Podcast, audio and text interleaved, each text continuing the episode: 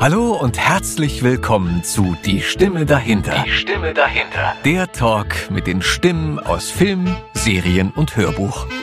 So, jetzt hört auf hier mit dem Geplänkel. Du bist noch gar nicht da. Äh, meine Standardfrage, Adam, alles gut bei dir? Geht's dir Alles gut? super, dobra, dobra. Okay, heute war ganz schön wild wieder, was los war. Ey, meine Fresse. Wir sind auch schon eine Stunde hier. Stimmt gar nicht. Anderthalb Stunden sind wir schon hier. Warte, ich zieh Und- mich mal aus hier, Alter. Ja, zieh dich jetzt endlich aus. Es erfreut, Äh, ich muss unseren, leider gehen. Es erfreut unseren Gast auch sehr. Willst du jetzt rauskommen, um hier zuzugucken oder? Ähm, Ich versuche gerade noch äh, das Essen zu verdauen, was nicht Okay. besonders war. okay, naja, gut, wir haben uns echt Mühe gegeben. Wir haben ganz, wir haben extra türkisch-japanisch gekocht heute. Genau. Was auch sehr gut gelungen ist. Danke, Adam, Ja. äh, für deine kulinarischen Aber Spezialitäten. Du bist ja auch noch gar nicht da. Also Nee. Etim, Etim geht's auf jeden Fall gut. Mir geht's auch ganz gut heute. Sehr gut, ja. Wir Mir haben, geht's wunderbar. Wir, wir haben gar nicht schon, ins Detail zu gehen. Ja, wir haben, wir haben auch schon viel zu viel geredet heute. Wir haben noch nichts getrunken, Leute. Ähm, aber äh, pass auf, ich steige gleich direkt äh, voll ein. Wir haben heute einen Gast bei uns im Studio, den ihr kennt als, das ist natürlich einer meiner Favorites, als Wesley Crusher aus Raumschiff Enterprise.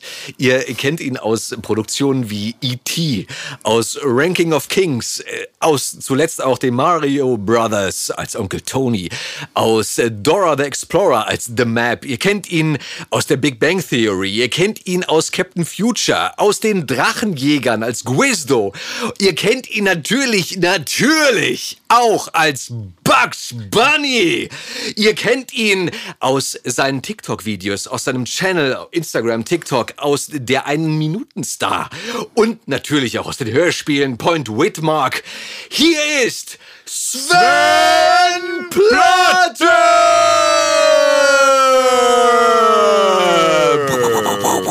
ich hoffe, ihr macht es bei jedem so. Sonst wäre mir, das- wäre mir das jetzt etwas unangenehm. Nee, das machen wir nur bei dir so, Sven. äh, okay. Hallo. Hallo. Kuckuck, schön, dass du da bist. Ja, es ist super hier. Leckere Nüsse und Mineralwasser. Ich freue mich. Du bist, du bist heute schon angereist, ne, extra für uns, aus äh, Übersee oder genau, aus aus, äh, Äquatorial Guinea frisch auf den Tisch. sozusagen. Wie, du bist heute früh aufgestanden, hast schon einen langen Flug hinter dir. Ja. Und äh, auch schon. Alles nur, um bei euch bei diesem wichtigen Podcast mitzumachen. Genau. Das ist so herzlich, freundlich von dir. Ja, so bin ich. Sven. Ähm, wir haben auch gerade eben schon ein Du Live-Video geiler gemacht. Typ. Ja, Mann. Sven, mein Alter, geht's dir denn gut? Oder Ja, ich so- bin etwas müde noch Ja. so, aber sonst geht's mir ausgezeichnet und äh, ja, ich dachte mir, heute ist doch ein guter Tag für den Podcast und äh, ich bin auch ganz gut drauf eigentlich. Okay, das freut mich sehr zu hören. Mein Lieber, du bist äh, schon ähm, zwei, drei Tage bei uns zu Gast, ähm, also auf diesem er Erdenplaneten. Du bist am 1. August 1966 geboren, stimmt das? Bitte nicht spoilern. ich bin 35. Ich glaube, du hast irgendeine falsche Information. Lügenpresse. Das, das stimmt, das stimmt, wahrscheinlich. Äh, da müssen wir nochmal umrechnen, aber wir korrigieren das hier bei Wikipedia. Ja, das ist gar kein Ding. Und du bist in Berlin geboren, in Westberlin. Ja, Ähm, unter welchen Verhältnissen bist du groß geworden? unter schwierigen Verhältnissen. Warum? Warum? Nö, einfach ganz normal, äh, ja, kleinbürgerlicher Haushalt, würde ich sagen. Okay. Aber äh, ja, ich hatte eine gute Schule und äh, wo ich in der Klasse war von Andreas Fröhlich und eine Klasse über mir war Oliver Rohrbeck. Ach, hör auf. Vielen bekannt von drei Fragezeichen. Ja, klar. Äh, und zwei Klassen unter mir war Katrin Fröhlich, wie gesagt, Chigo zum Beispiel von Kim Possible oder, äh, der hat ja so viel gemacht. Ähm, ja, oder wie gesagt, Carlo Hackenberger, der auch viel Synchron macht. Also es waren viele Leute vom Synchron. Ulrike Sturzbecher, die deutsche Stimme von äh, Titanic, von, äh, wie heißt sie? Kate Blanchett? Ja, Kate Winslet. Also es war auf jeden Fall eine, eine sehr interessante Schule mit vielen Leuten aus diesem Bereich und das auf, hat und einen natürlich inspiriert. Als Kind auch schon zusammen? Als Kind hast du zusammen gearbeitet, angefangen damals schon? Naja, ähm, meine Schwester war ja auch, also auch Schauspielerin, jetzt macht sie ja weniger und äh, über die bin ich dann praktisch äh, ja dieses Geschäft reingekommen, habe Theater gespielt und Lutz Riedel ist dann daran schuld, dass ich zum Synchron gekommen bin. Okay, okay, das ist natürlich, jetzt haben wir schon ein bisschen vorweggegriffen. Was haben deine Das war's. Also danke, dass ihr da wart. Schalten Sie alle Das beim nächsten Mal wieder ein. Stimme dahinter. Auf Wiederhören. Nein, nein, nein, nein, nein. Warte, was haben deine Eltern gemacht beruflich? Ja, meine Mutter war beim Statistischen Bundesamt und mein Vater war bei einer großen Versicherung. Okay, und du hast eine Schwester. Oder noch Ja. mehr Geschwister? Nee, einer recht. Okay. Ähm, Sven, ich weiß auch, also was ich so immer mitbekomme, du sprichst wahnsinnig viele Sprachen. Du hast eine große Sprachbegabung, oder? Ja, wie gesagt, das ist bei meinem Großvater auch so gewesen. Er war Dolmetscher für osteuropäische Sprachen und irgendwie hat sich das bei mir fortgesetzt. Also hat sich bei mir fortgesetzt. Also ich spreche auch Rumänisch und Russisch. Hast du das denn in der Schule gelernt oder Nö, Wie, das ich, hat sich so ergeben. wie hat sich das so ergeben? Rumänisch, ich, äh, ja, ich war öfters in Rumänien als Kind, äh, da konnte ich allerdings noch kein Rumänisch. So zum Und Urlaub oder was? Ja, ich, ist eine lange Geschichte. Ich habe mal Briefe ja aus Zeit. Rumänien bekommen von äh, Rumänien-Deutschen, die habe ich beantwortet, die haben mich eingeladen nach Siebenbürgen und da war ich da. Da, wo das Kinderhilfswerk ist. Da spende ich immer für. Kinderhilfe genau, und Siebenbürgen. dieses eine Kinderhilfswerk wurde ich, wurde ich eingeladen. Ich glaube, die gab's noch nicht damals. Äh, genau, deshalb habe ich die auch lange gesucht und nicht gefunden. Auf jeden, Fall, auf jeden Fall war ich dann also da und dann, äh, ja, und Russisch habe ich auf der Uni studiert, mit Spanisch zusammen äh, ein paar Semester. Und irgendwie habe ich so eine, so eine Neigung zu den osteuropäischen Sprachen. Vielleicht durch meinen Großvater, wie gesagt. Okay. Und die sind dir so zugeflogen und du hast dann das so aufgesogen und einfach angefangen. Also? Sprachen liegen mir einfach. Ich habe auch als Kind, als Elfjähriger schon mir Sprachbücher gekauft und habe Sprachen gelernt. Und das ist ja schon relativ ungewöhnlich. Äh, Ich habe dann auch mal angefangen, ein bisschen Türkisch zu lernen mit einer Lehrerin, mal so ein halbes Jahr lang. Vor 30 Jahren. Das haben wir aber gerade gehört, ne? Du hast mit Adam ziemlich, du hast ihn Ja. ziemlich aus dem Konzept gebracht gerade Ja, mit deinen Sven war auch mal beim türkischen Fernsehen. Das stimmt. Ich habe mal in einer türkischen Quizshow mitgemacht, als ich damals noch regelmäßig immer den Türkischunterricht hatte. Wie hieß Muss- die? äh, Das war dieses TRT Auslands äh, Quizshow für Auslandstürken ja. oder, oder für Leute, die Türkisch gelernt haben. Allerdings muss ich zugeben, dass ich die Hälfte der Frage überhaupt nicht verstanden habe, aber ich habe versucht, möglichst souverän zu wirken. Okay, und du hast dann immer mit grün oder blau geantwortet, Nee, ich habe dann mal geguckt, was die anderen so machen und habe ich auch irgendwie, also es ging schon, aber ich meine, ich hatte dann vier oder fünf Monate einmal in der Woche zwei Stunden Türkisch gehabt und das ist dann schon nicht so leicht. Ich habe auch zu der Lehrerin gesagt, das ist vielleicht keine so gute Idee, wenn ich da mitmache, aber war kein anderer da. Wie alt warst du da? Naja, 25 oder so. Okay, aber ich habe zumindest äh, so ein paar Sätze konnte ich ganz gut, die habe ich dann angebracht und danach habe ich mich geschickt im Hintergrund gehalten. Okay, hast, gibt's das noch irgendwo? Hast du da Aufnahmen? Ich hoffe nicht. So, Millionen Menschen googeln jetzt gerade TRT Sven Plate. Äh, Aber es war lustig, ich war da mal bei Aldi und da hat mich die Kassiererin angesprochen. Die türkische Kassiererin. Und Geil. meinte, waren Sie nicht die türkischen? Und ich so, ja. Es gab auch keine tollen. Ich glaube, ich habe einen Teller bekommen, aber der ist irgendwie dem Sperrmüll zu. der hängt nicht mehr an der Wand bei dir. Der ist irgendwie äh, aus, ausrangiert worden. Der ist mir gestohlen worden, weil er sehr wertvoll war. So ein Werbegeschenk von Gazi, weißt du, so mit Sujuk drauf. Gaziantep. Ich war sehr stolz darauf auf jeden Fall. Ach, ich habe ihn in. Ehren gehalten, äh, bestimmt zwei Wochen. Okay. Äh, Sehr gut. so, äh, das heißt, du sprichst auch noch Rumänisch? Ja, Rumänisch spreche ich wirklich gut, glaube ich. Also äh, jetzt nicht perfekt. Äh, Ja. Kannst du unsere rumänischen Zuhörer mal begrüßen? Uh, bună ziua, uh, nu știu și să zic acum, dar sunt oaspet astăzi la un podcast și sper că vă place asta și spun aici. Krass. Und Moldawisch? Na, das ist ja Moldawisch und Rumänisch ist ja mehr oder weniger eine Sprache, allerdings mit russischen Einsprengseln. Ah, okay. Und Russisch sprichst du natürlich auch noch mal fließend. Also ich spreche gut Russisch, aber Russisch finde ich für den Deutschen relativ kompliziert. Also grammatikalisch werden da einige kleine äh, Fauxpas vorkommen, aber ich kann mich halt auch gut unterhalten. Also ich habe ja früher übersetzt, auch bei Sportveranstaltungen und da konnte ich mich mit den Russen oder aus den Nachfolgestaaten der ehemaligen Sowjetunion, konnte ich mich also ganz gut unterhalten, ohne auch äh, vielleicht einen Preis zu gewinnen, aber es war okay, ich konnte mich gut unterhalten. Okay. Kannst du auch mal die russischen Zuhörer äh, gr- begrüßen? Привет всем, я не знаю, что сказать сейчас. Мой русский не так хорошо, но я могу общаться. Это самое важное, я думаю. Spasiba. Alter, krass. ähm, okay. Ja. Das, du bringst mich vollkommen aus dem Konzept, Sven. Endlich mal Ähm, ja, das ist, aber das weiß der. Wir haben ja auch schon äh, die ein oder andere äh, Nachtschicht äh, hinter uns gebracht. Bitte keine Details. Äh, ja, mit vielen.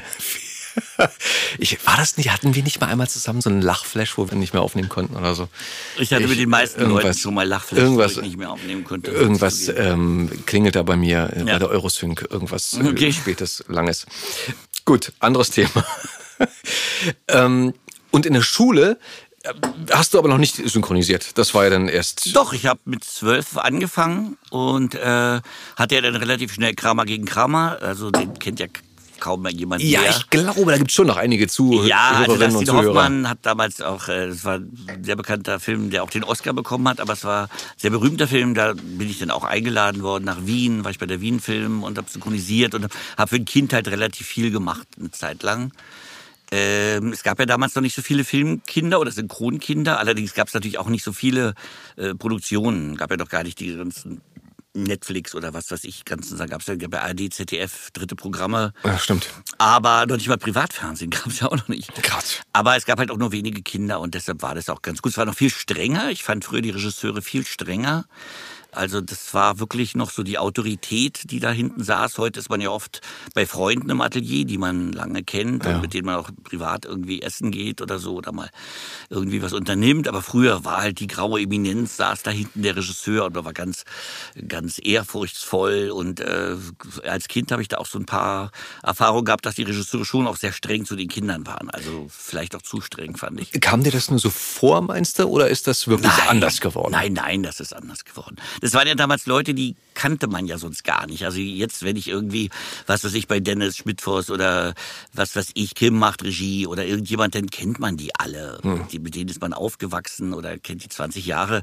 Und damals waren es irgendwie Leute, die dann halt schon 50 oder 60 waren. Man hat die nie vorher gesehen, nie privat gesprochen und die waren teilweise auch schon, fand ich, noch relativ streng, auch zu den Kindern. Gab natürlich auch andere.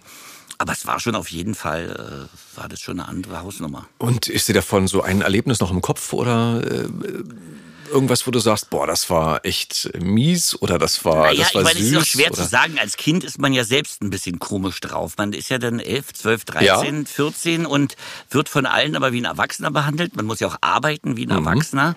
Äh, Dann wird man als Kind natürlich oft auch ein bisschen altklug. Man ist natürlich, wenn man so behandelt wird, äh, ist man da doch so, äh, deshalb kann ich gar nicht genau sagen, aber ich weiß insgesamt, dass ich also schon wesentlich mehr Respekt hatte vor den Regisseuren und äh, teilweise auch ja sehr unsicher war und so.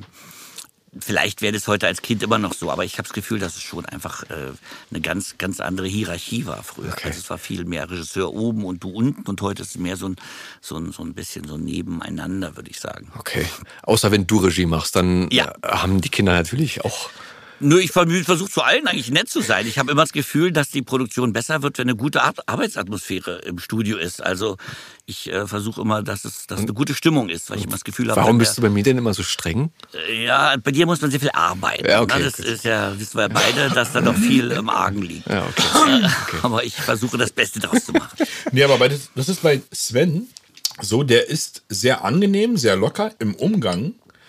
Aber wenn der Take läuft, dann hat er eine gewisse Strenge, wo man dann den Fokus auf die Arbeit richten muss. Okay, Und wow. das ist etwas, was ich sehr schätze bei Sven.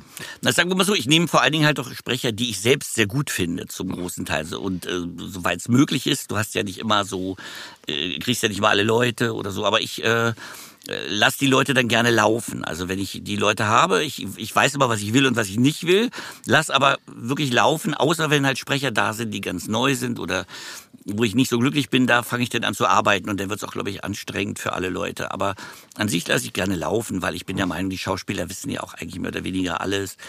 Mm, Ich kann denen Tipps geben, in welche Richtung es gehen soll. Ich kann ihnen was zur Story sagen, was sie nicht wissen. Oder vielleicht in einem einen oder anderen Satz noch was versuchen hervorzukitzeln. Aber ich glaube schon, dass viele Sprecher äh, schon sehr gut äh, das, das selbst machen können. Und das versuche ich auch so weit wie möglich zu lassen, weil ich will ja auch das, was von dem Schauspieler selbst auch trotzdem äh, in die Rolle mit reinkommt. Abgesehen davon, dass er natürlich auch was nachspielt. Aber ich will nicht, dass alle praktisch mich sprechen, bloß mit ihrer Stimme. Also ich versuche schon, dass jeder auch so ein bisschen so eine eigene Ecken und Kanten damit reinbringen kann. Klar, weil du halt auch so viel Regie machst mittlerweile. Ich mache ja fast, nur noch Regie. Also ich spreche in letzter Zeit wieder ein bisschen mehr, weil ich merke, dass ich auch wieder ein bisschen mehr sprechen will. Aber ich habe ja zehn Jahre. Vorher hatte mich ja jemand gefragt im Live, den wir kurz gemacht haben ja. zu dem Podcast, warum ich in Eureka nicht Will Wheaton gesprochen habe. Und das war zum Beispiel genau der Grund. Ich habe ganz viel Regie gemacht zu der Zeit und ich bin von dem Regisseur, ich glaube, das war Frank Tober, kennen ja auch viele Magdalena Tober und David Tober, die ja beide bei mir am Ein-Minuten-Star auch schon waren und beide sehr viel sprechen und sehr gute Sprecher sind. Äh, der wollte mich haben für Eureka, hat mich drei oder viermal angefragt und ich hatte damals Doppelschicht und habe das einfach nicht gepackt. Also mittlerweile hätte ich jetzt, würde ich auch, glaube ich, jetzt immer sagen, ich möchte es gerne machen und macht mal einen Regietag, einen, pa einen Tag Pause oder so. Aber damals habe ich das dem alles untergeordnet und wenn ich Regie hatte, dann habe ich halt auch Rollen abgesagt. Ich hatte auch eine Rolle in äh, Ice Age, die ich hätte sprechen sollen bei äh, Novka. Und äh, da wurde ich auch drei, viermal angefragt und die habe ich dann auch abgesagt. Äh, ich weiß gar nicht mehr, was es war. Ich hatte so ein irgendein Tier in so einem Spiel immer, in dem Ice Age Spiel, Spiel immer gesprochen. Das sollte ich halt widersprechen, aber irgendwie habe ich das alles abgesagt. Tut mir äh, rückwirkend gesehen auch ein bisschen leid, weil das eigentlich ganz schöne Rollen waren und äh, eine Mücke. Und äh, könnte man ja vorher mal gucken, hätte, hätte ob hier irgendwelche äh, gesockt. Verge äh, vergebe mir meine Mal die Schlangen hast du rausgenommen, ne? Ja. ja. Die sind wieder im Körbchen.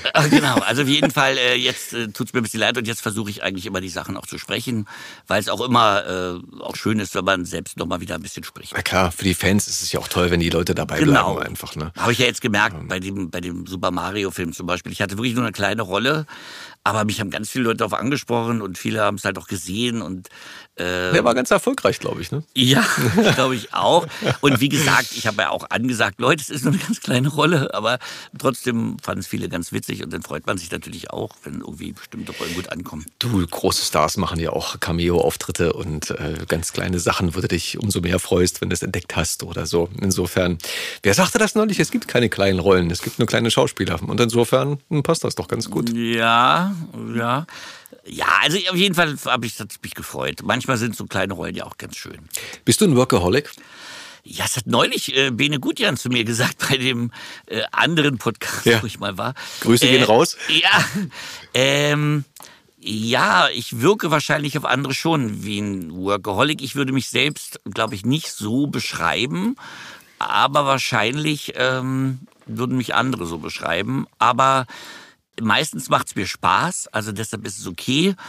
Allerdings, was ich gemerkt habe, dass diese Doppelschichten, also dieses Arbeiten in Berlin, was es oft gibt, von 9 bis 17.30 Uhr und dann von 18 bis 0 Uhr oder bis 23 Uhr zumindest, das will ich versuchen zu vermeiden, weil das wirklich gesundheitlich einfach äh, zu anstrengend ist. Und das ich glaube, das, das, kann man auf Dauer auch nicht durchhalten, ohne irgendwie wirklich eine Einschränkung dann zu haben. Und das Krasse ist ja auch, was glaube ich viele gar nicht so ähm, präsent haben, ist, wenn du das machst, ist es ja nicht so, dass du auch mal abschalten kannst oder mal sagst, ich, ich äh, drifte mal kurz weg oder sowas. Das geht ja nicht, weil es sind ja immer drei Leute, also ein, ein Schnittmeister, ein Sprecher, äh, neben dir ein Tonmeister, die brauchen ja deine, deine Kommunikation, deine ja, Anweisung. Ja, schon, aber ich versuche eigentlich... Ähm, Öfter abzudriften. Ich versuche für mich dann schon abzuschalten, muss ich schon sagen. Ich glaube, es ist nicht möglich, tagelang oder wochenlang die ganze Zeit total konzentriert zu sein. Also ich versuche mit einem Ohr so ein bisschen zuzuhören, versuche aber auch trotzdem äh, runterzufahren, weil ich weiß, dass das mein Kopf auf längere Sicht, glaube ich, nicht aushalten würde. Okay, okay.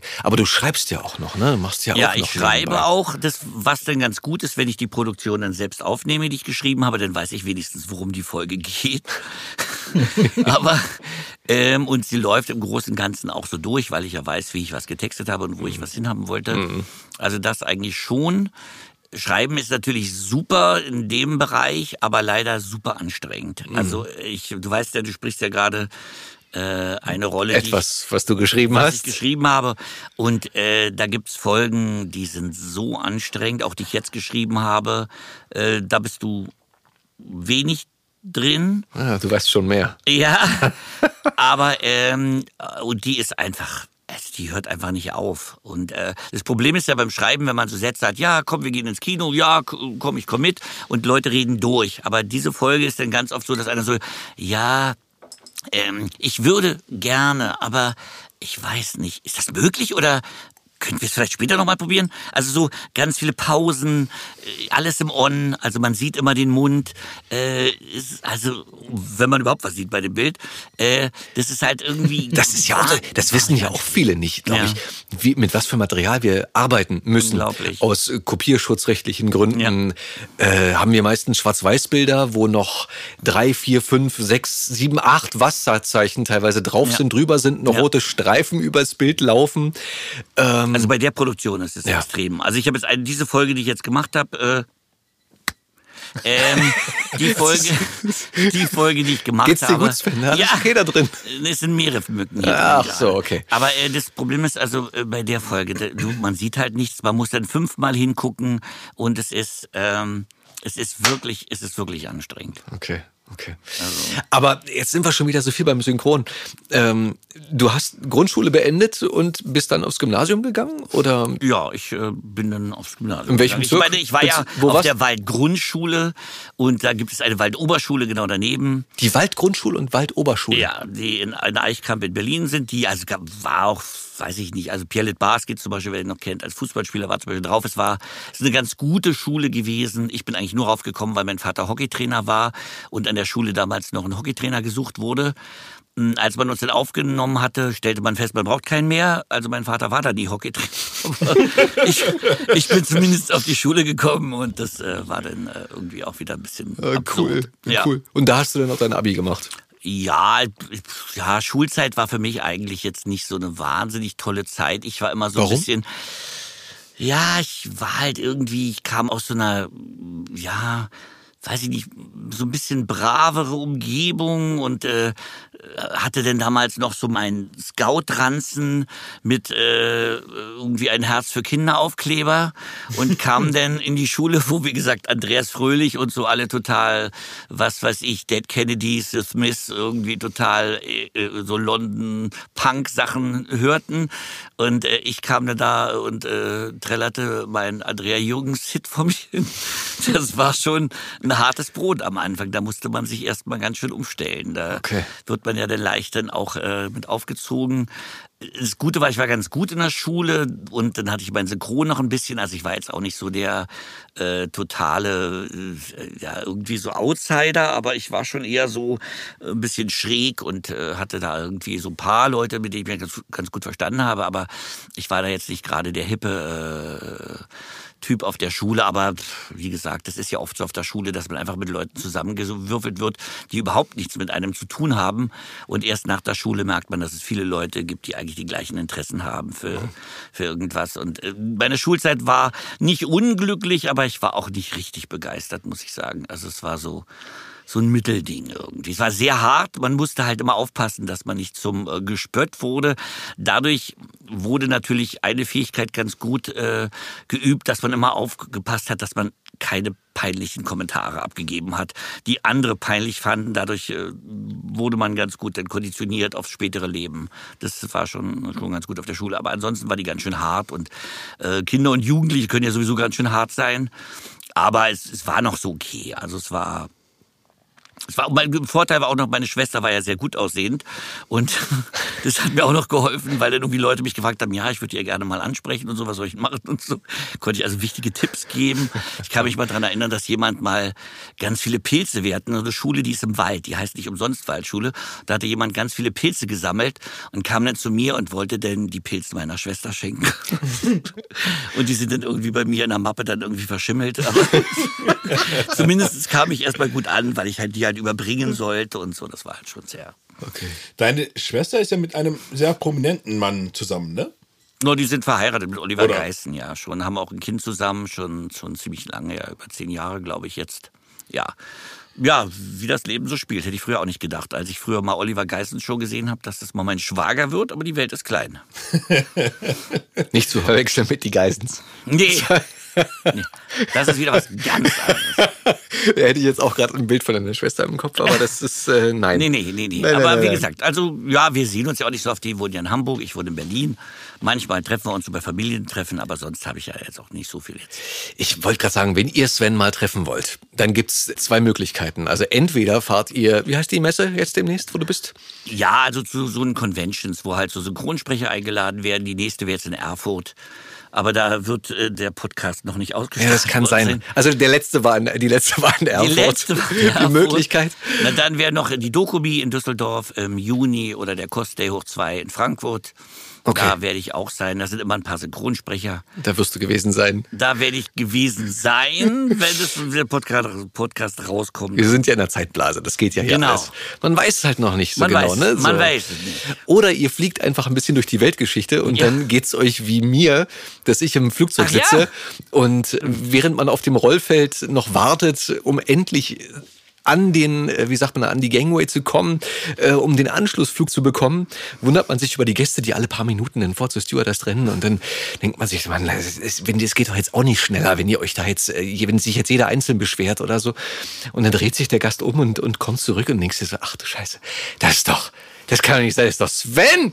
Bleib mal hier! Ja, das war wirklich lustig. Also das ich, war ich, wirklich wir sind lustig. ja wir haben beide unseren Flug nicht mehr, den Anschlussflug Genau, wir nicht sind mehr beide bekommen. mit, mit TAP geflogen und es war sowieso schon sehr knapp. Ja. Aber wenn das Flugzeug äh, nicht beschlossen hätte, 40 Minuten auf, aber als es gelandet ist, einfach so stehen zu bleiben. Der Parkplatz war besetzt. ja, und ich hatte einen Flug, glaube ich, nach Brasilien und du hattest einen Flug irgendwie Azoren, die genau, Azoren. ja. Und irgendwie haben wir dann festgestellt, dass wir da sind, haben uns dann aber noch ganz gut unterhalten. Das war nett, ja, das war schön. Und äh, ja, und wir, wir hatten beide Glück, dass wir am gleichen Tag noch weiterfliegen konnten. Absolut, aber das auch eigentlich nur dank dir, weil die Wo wollten habt ihr uns euch ja, getroffen? Das Auf war Flughafen? Äh, Portugal, ne? Äh, Lissabon. genau. Also im, im Flugzeug sozusagen. Und dank deines Tipps mit äh, Flightride, ja, so. also wir machen Ja. keine Werbung, aber Ja. Ja. Äh, ich habe das Geld zurückbekommen. Ja, also ja. Die, die Kosten für die Umbuchungen, dann das ging ganz gut. Flightride ist echt cool. Ich habe auch schon mal über Flightride was ordentlich wieder zurückbekommen.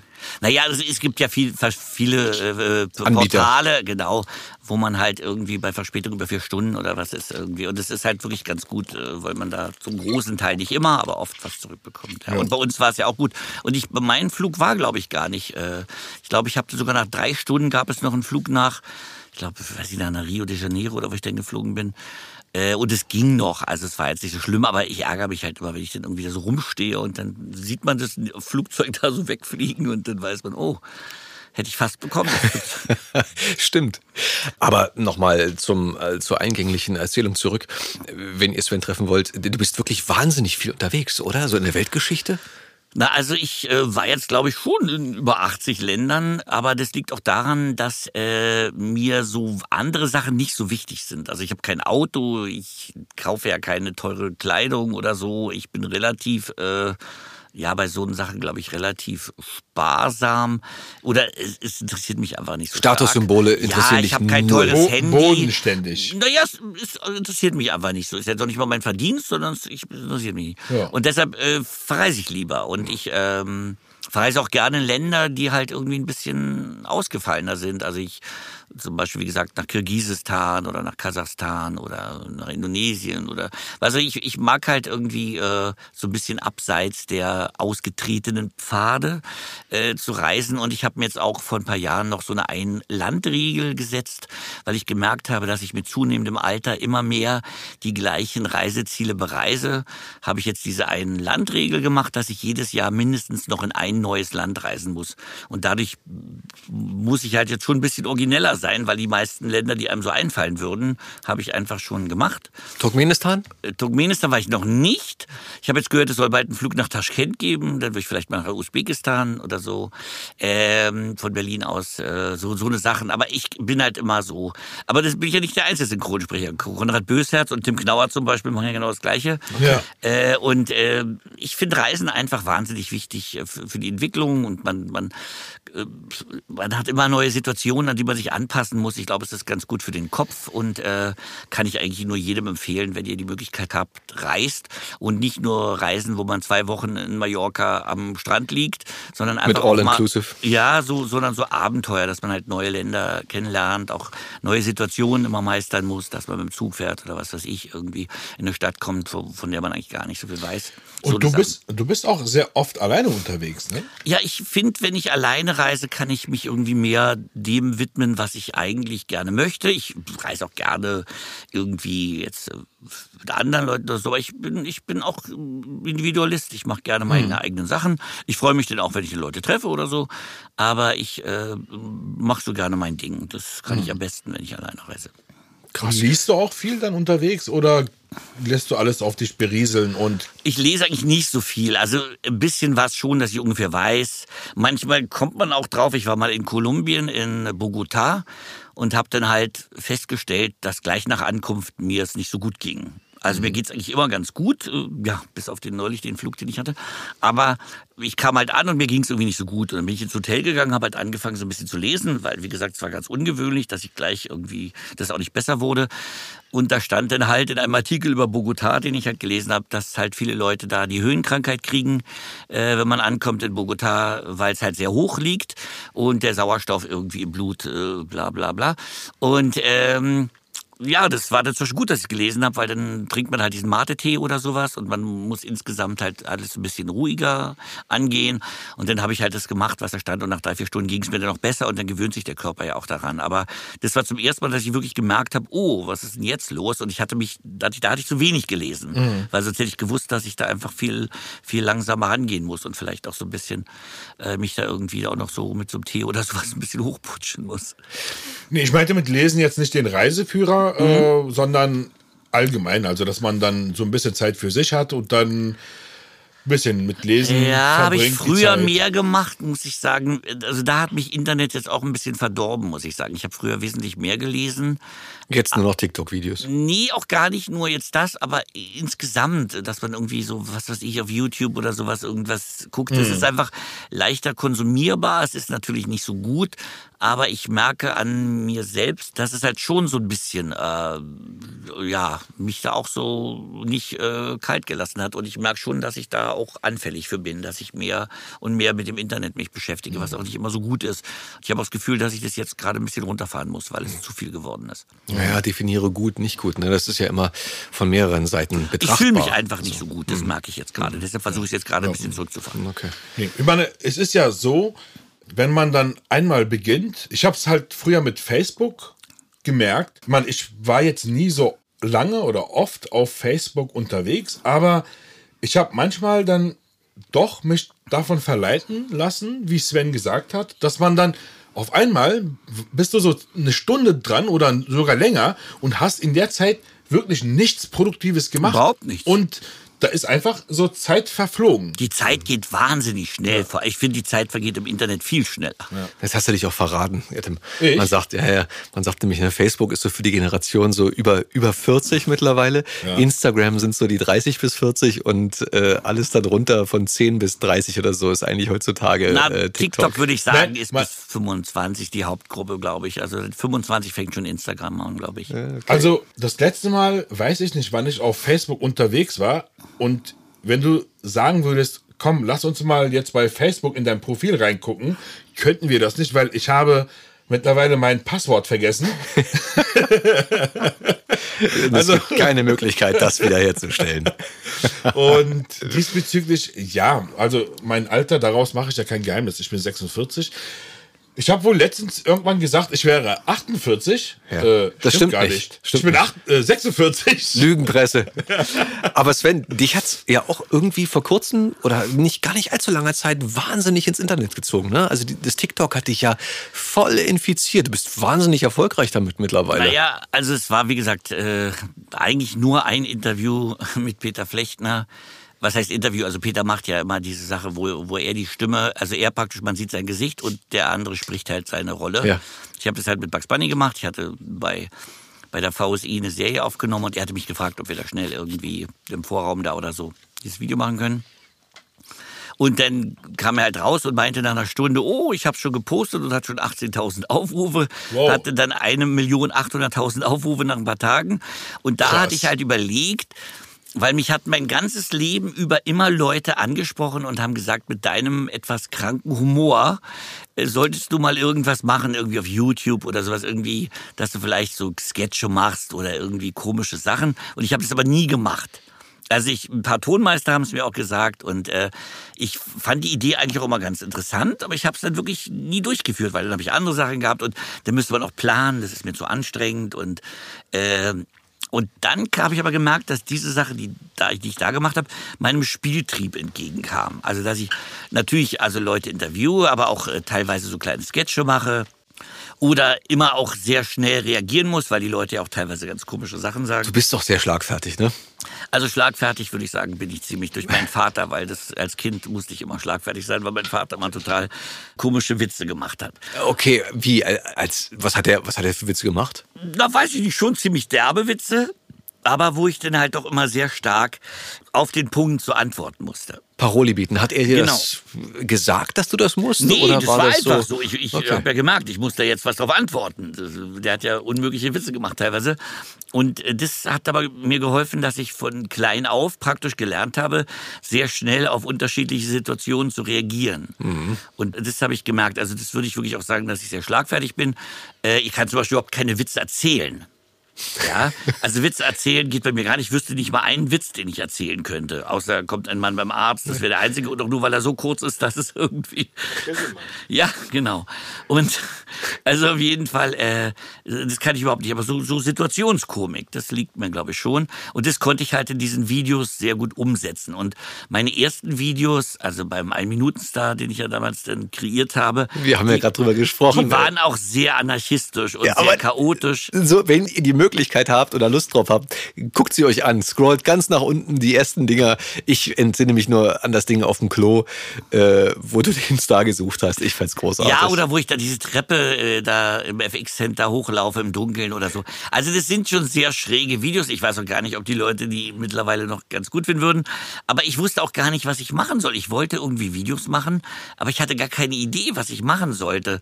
Und dann hatte ich halt diesen Ein-Minuten-Star angefangen. Dann habe ich diese Videos gemacht, wie zum Beispiel auf der Toilette oder wo ich da äh, im Dunkeln rumrenne. Das war auf der Suche nach dem Ein-Minuten-Star was ich ja ganz lange nicht mehr gemacht habe, das Format. Äh, und das hat sich dann irgendwie mal so weiterentwickelt. Dann waren die Videos teilweise total chaotisch. Ich konnte überhaupt nicht schneiden. Mittlerweile kann ich ja so ein bisschen schneiden, ohne dass ich dafür einen Preis gewinne.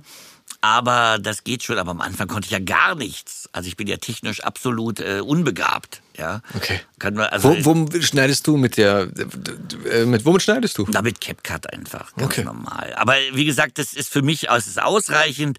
Ich mache da keine großen Spielereien draus. Äh, aber es reicht halt, dass es zumindest so. Ich habe jetzt zum Beispiel Best of, so eine Sachen, wo ich halt immer nur kleine Sachen reinschneide und das wird schon ganz gut damit. Okay, cool. Aber wie gesagt, äh, ich, ich bin halt kein, immer noch kein Profi, aber ich mache auch nicht mehr die Fehler, die ich so ganz am Anfang gemacht habe. Also das ist Okay. ein bisschen besser geworden. Okay.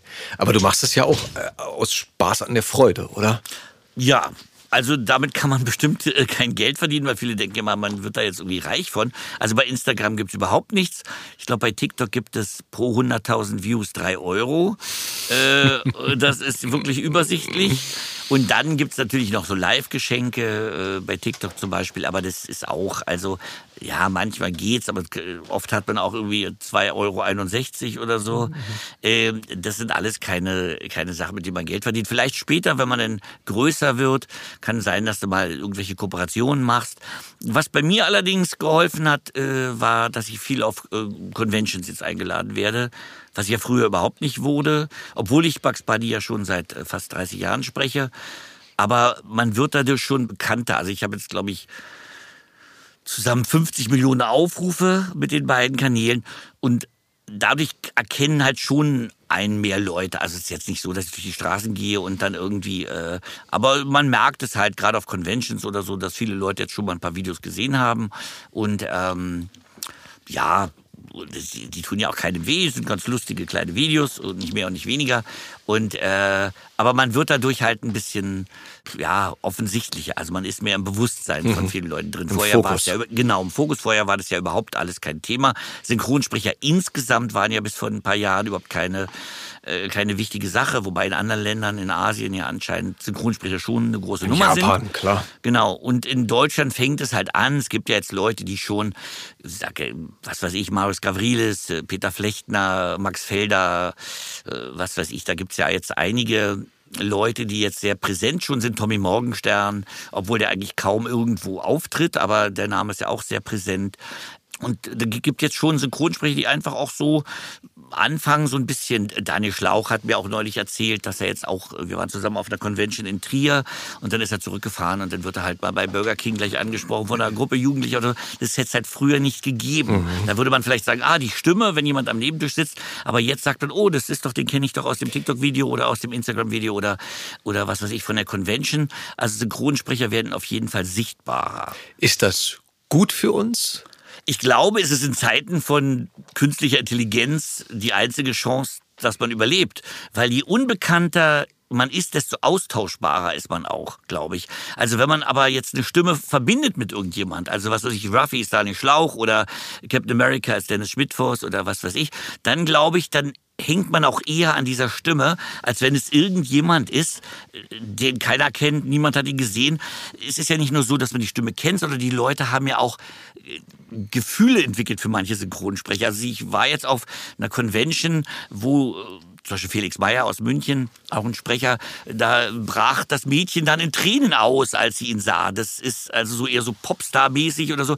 Das gab's früher ja nicht oder auf Conventions, dass dann man neben jemand steht und der fängt dann an zu zittern oder so. Ich sage jetzt nicht, dass die Leute jetzt so toll aussehen oder ein Fanboy-Moment. Es ist genau, mhm. es ist einfach so ein bisschen Fan-Moment und viele Leute, für die ist es halt schon was Wichtiges und die kennen die Videos und die gucken auch ganz viel die Videos und äh, dann ist man halt ein bisschen mehr auch so im, im Kopf oder im Herz auch vielleicht von manchen mhm. Leuten. Und das ist, glaube ich, gerade jetzt, also vor, vor zehn Jahren hätte ich die Frage anders beantwortet, aber gerade jetzt, wo KI kommt und sehr sehr, sehr stark kommt, glaube ich, ist es wichtig, dass wir auch ein Gesicht bekommen, weil dadurch sind wir vielleicht ein bisschen weniger austauschbar. Mhm. Weil wir waren ja jahrelang überhaupt nicht zu sehen oder Jahrzehnte lang. Es ist ein Gewerk im Dunkeln. Ja, ja und äh, deshalb glaube ich, dass es auch zur Zeit äh, eine ganz gute Entwicklung ist. Ob die jetzt äh, daran was ändern wird, dass äh, jetzt viele Berufsfelder äh, sich verändern durch KI und vielleicht auch synchron, das weiß ich nicht. Aber es ist auf jeden Fall eine Chance, würde mhm. ich sagen. Du hast es ja eben jetzt schon angesprochen. Ähm, ich hebe mir die Frage meistens für den Schluss auf. Aber was denkst du, Sven? Also wird es uns erwischen? Ja, hast du gerade eben schon gesagt.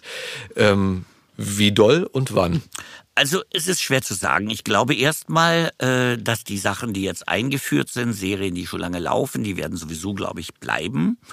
Ich glaube, dass gerade so Sachen, die leicht zu ersetzen sind, wie Dokus, wie Tutorials, äh, sag ich mal, billige Zeichentrick, äh, Anime-Sachen, werden, glaube ich, auch relativ bald kommen.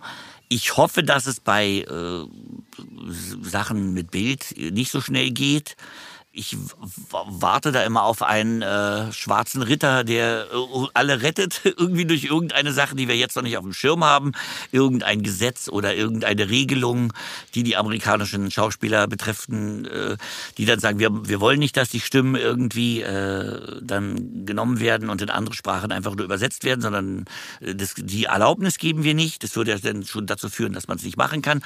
Inwieweit das jetzt so kommen wird, ist eine andere Frage ist auf jeden Fall eine Gefahr und das wissen, glaube ich, auch alle im Synchron, dass es, äh, glaube ich, ein bisschen auf jeden Fall ein Thema ist. Inwieweit das jetzt die nächsten Jahre schon hundertprozentig wird, weiß ich nicht. Ich hoffe, es wird nie hundertprozentig sein, vielleicht, aber ein Teil wird sicherlich wegfallen. Okay. Also Bugs Bunny ähm, bleibt. Ja, Bugs Bunny. Ich, ich meine halt alle Sachen, die auch an jemand gekoppelt sind. Das glaube ich sowieso. Ich glaube auch, dass Serien, wo Leute sich an die Stimmen gewöhnt haben, da wird man, äh, müsste man ja äh, blöd sein, wenn man das alles auswechselt. Ja. Mhm. Aber gerade bei neuen Produktionen, man wird sicherlich ein paar Versuchsballons starten. Und wenn man sieht, es gibt eigentlich keinen Widerspruch dagegen oder die Leute schlucken es einfach, dann wird es sicherlich sehr viel werden. Wenn man aber am Anfang gleich bei ein paar Produktionen merkt, wie man es ja auch schon versucht hat, sehr schlechte Synchronisationen zu machen, ob die Leute das trotzdem denn kaufen. Und das hat ja meistens nicht geklappt. Da gab es ja immer so einen Proteststurm und da wurden wie Vikings zum Beispiel, wurde die Synchronisation nochmal gemacht. Mhm. Glücklicherweise, ja. Ja, aber deshalb weiß ich jetzt nicht, ob das jetzt bei der KI auch so kommen wird oder ob das einfach so, so ganz sanft, leicht, seicht sich so reinschmuggeln wird. Da mal äh, ein paar Stimmen, da mal äh, eine neue Serie, da mal. Äh, das, das weiß ich nicht. Das, das weiß, glaube ich, keiner zurzeit gerade.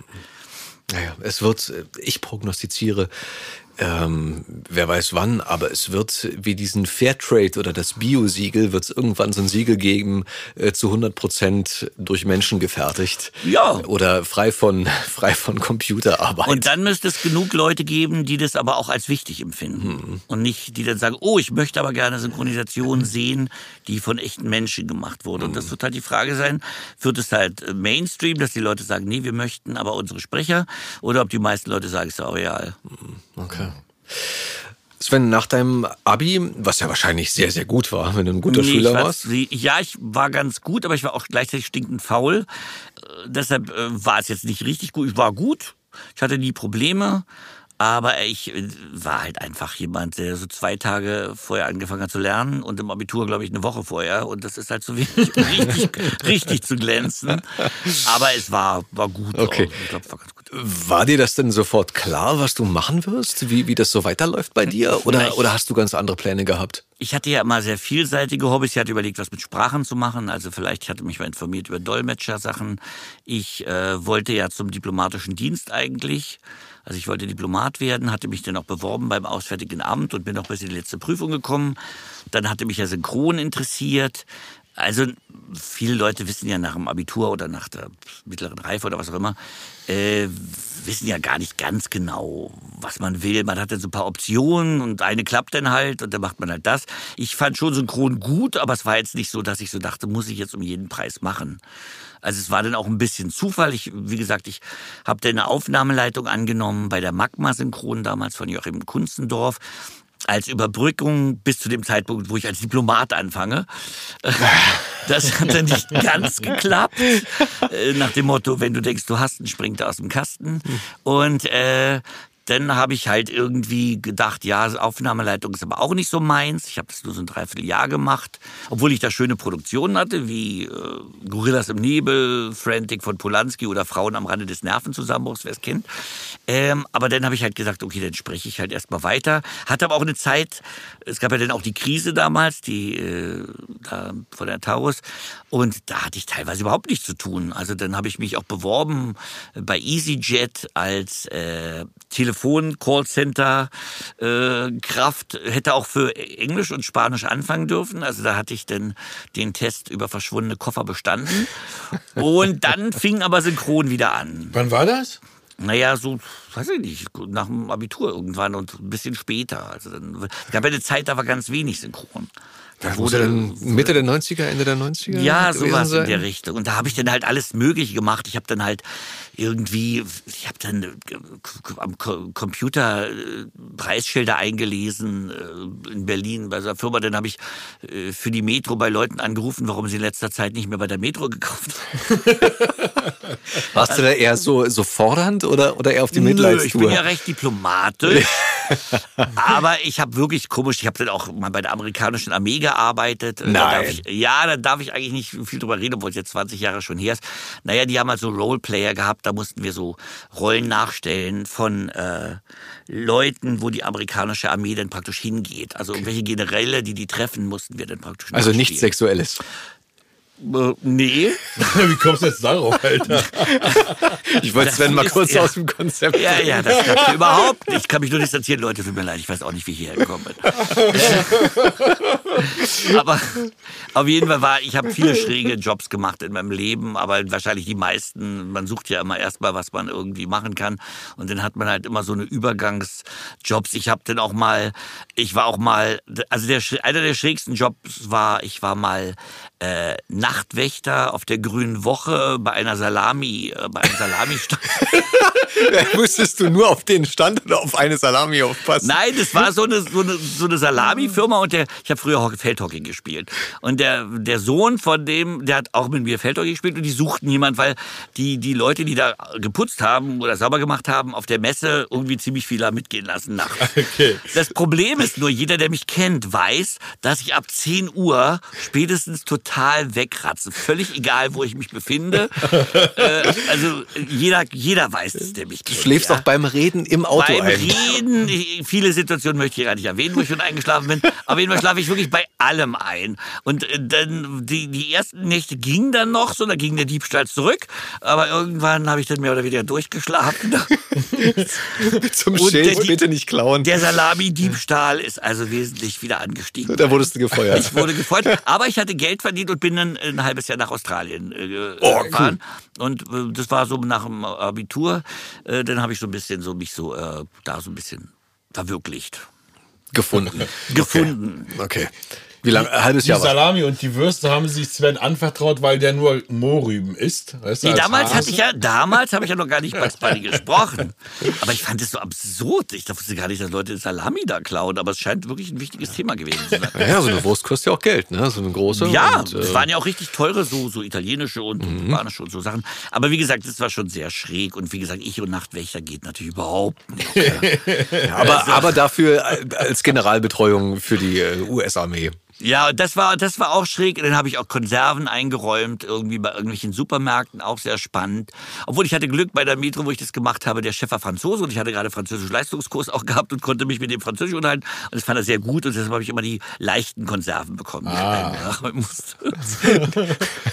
die 250 Milliliter Böhnchen. Nicht ganz nach oben, sondern immer so in die mittleren Genau, Regale. genau. Der, der mochte mich irgendwie, weil ich gut. Französisch gesprochen Die Bückware hat er Ja. Eingeräumt. Dazu möchte ich jetzt nicht sagen. Äh, Leute, tut mir leid, es äh, dreht hier mal etwas ab, aber ich kann nichts dafür. Ja, ich bin versuche hier wirklich das Niveau oben zu halten, was schwer genug ist bei Etem und Fabian. So sind wir. Jo, Prost. Oh Mann, ey, da hast du ja wirklich schon einige Sachen hinter dir an, hab ich, an Jobs. Habe ich wirklich gemacht. Dann habe ich auch, ich habe ja dann auch nebenbei mal, ich äh, habe ja dann auch immer geschauspielert, habe dann mal auch so Komparsensachen gemacht. Das war auch ganz schön. Es war zumindest ein bisschen was in meiner Richtung. Und äh, da habe ich Nachhilfe gegeben, mal eine Zeit lang. Also ich habe alles Mögliche mal gemacht. Und das war aber alles, äh, na gut, ich meine, in Berlin und Umland natürlich. Äh, nee, das ist die amerikanische Armee, das war wirklich auf einer amerikanischen Basis. Okay, da gibt's ja Ja. nicht so viele in Deutschland. Wir haben drei, drei Wochen wirklich auf dieser Basis gelebt und das war auch noch vor den ganzen Anschlägen. Also damals war man da noch mit den Amerikanern praktisch zusammen. Jetzt ist, glaube ich, also die Male, wo das noch durchgeführt wurde, war dann alles abgesperrt für die Deutschen oder wer das da gemacht hat. Da konnte man nur noch bestimmte Bereiche. Aber als ich noch da war, da war das also sehr, sehr offen. Und auch sehr, äh, mir hat das Spaß gemacht. Ich fand das lustig. Ich musste ja zur Hälfte Russisch reden. Nee, eigentlich fast nur Russisch reden und ein bisschen Englisch. Aber das war auch lustig. Es waren halt, die hatten halt nur Leute da zugelassen, äh, die, die Russisch und Englisch sprachen. Weil es sollte ja nachgestellt werden. Äh, Okay, bestimmte jetzt kann ich, mir, kann ich mir was ausmalen. Ja. Ich wurde auch mal von der amerikanischen Militärpolizei angehalten. Ich wurde nicht von der amerikanischen Militärpolizei, das heißt hier auch. Ich habe für sie gearbeitet. ich, das ich, ist ein kleiner ich hatte Unterschied. auch mal was mit denen zu tun, aber ich, das, da war ich mit einem Freund mit, dem VW Käfer unterwegs, weißt du, so zwei Dudes, totale Hippies, die halt nachts nichts Besseres zu tun haben, als äh, um die Rammstein Airbase so ein bisschen rumzufahren, um sich das halt einfach mal anzugucken. Und auf einmal war wie wirklich wie im Film hinter uns aus dem Nichts im Pfälzerwald ein amerikanischer Polizeiwagen Was? mit Echt, diesen ja? krassen Lichtern und alles und die haben die Befugnis da in der in der Gegend, die dürfen das halt und haben uns dann Okay. erstmal äh, erstmal rausgezogen und gefilzt, so wie du es halt kennst, so Taschenlampe ins Gesicht und bam und what you doing here und so und äh, wir wir fahren jetzt in unseren, in unseren Unterhemden mit unseren Strohhüten da unterwegs im VW Käfer.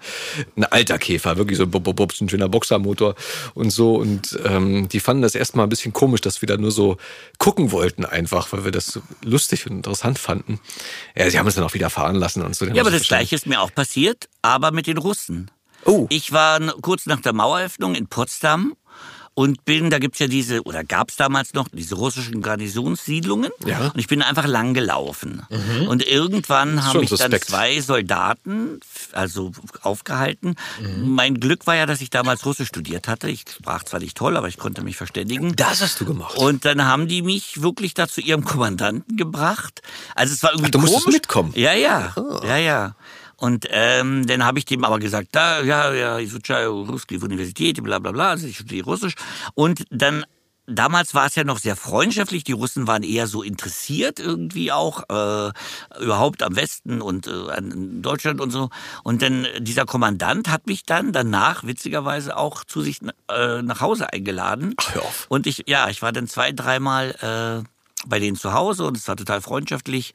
Cool. Und äh, die sind ja dann alle abgezogen worden. Ich weiß nicht, 94, 95 oder wann es war.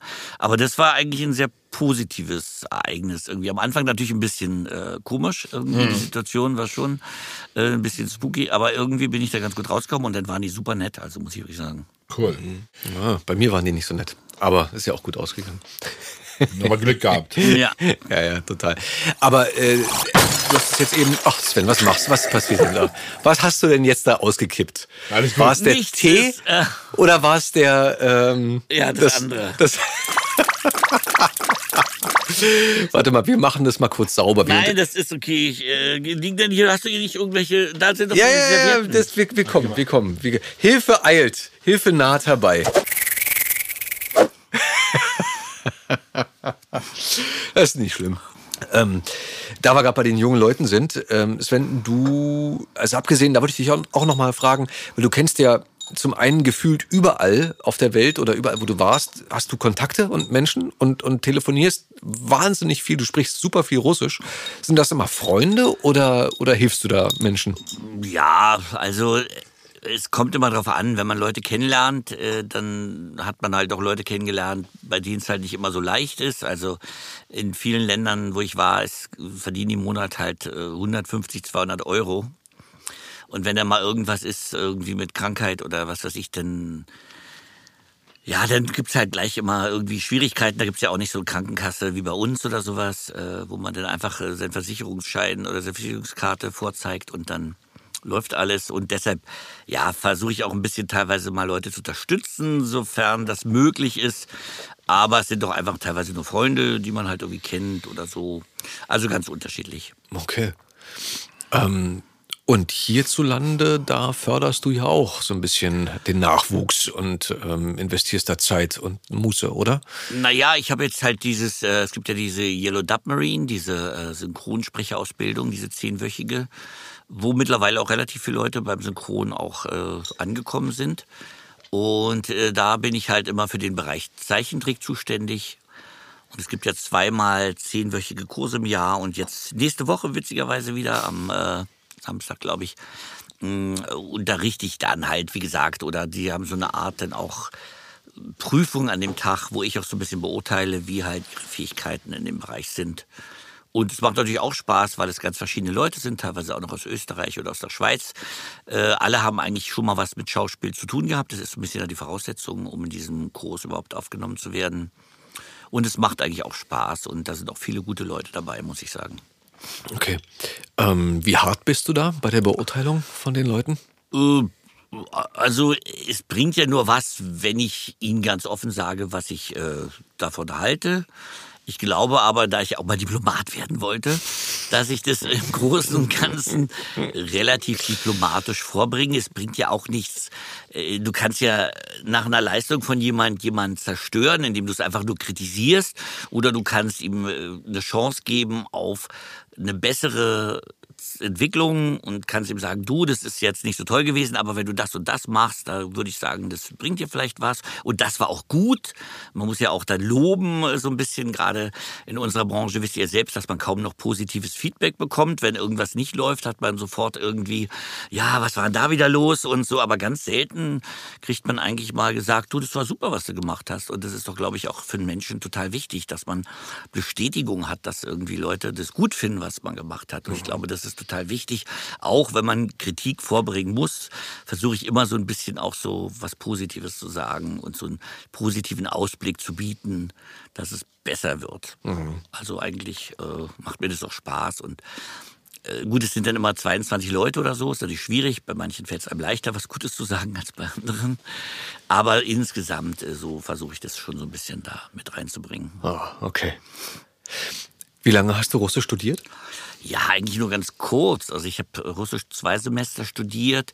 Ich hatte vorher, also ich habe ja an der FU studiert in Berlin, an der Freien Universität. Und äh, da gab es damals ein Programm, das war ja vor der Maueröffnung noch. Da gab es dann auch ein Programm über die Falken, hieß es, glaube ich, es war, glaube ich, eine SPD-Jugendorganisation Mhm. oder so, oder ich weiß gar nicht, oder sozialistische, ich habe keine Ahnung, ich hatte mit denen sonst nichts zu tun, aber die haben immer Treffen veranstaltet mit Russen, die nach Berlin gekommen sind, mit irgendwelchen Gruppen.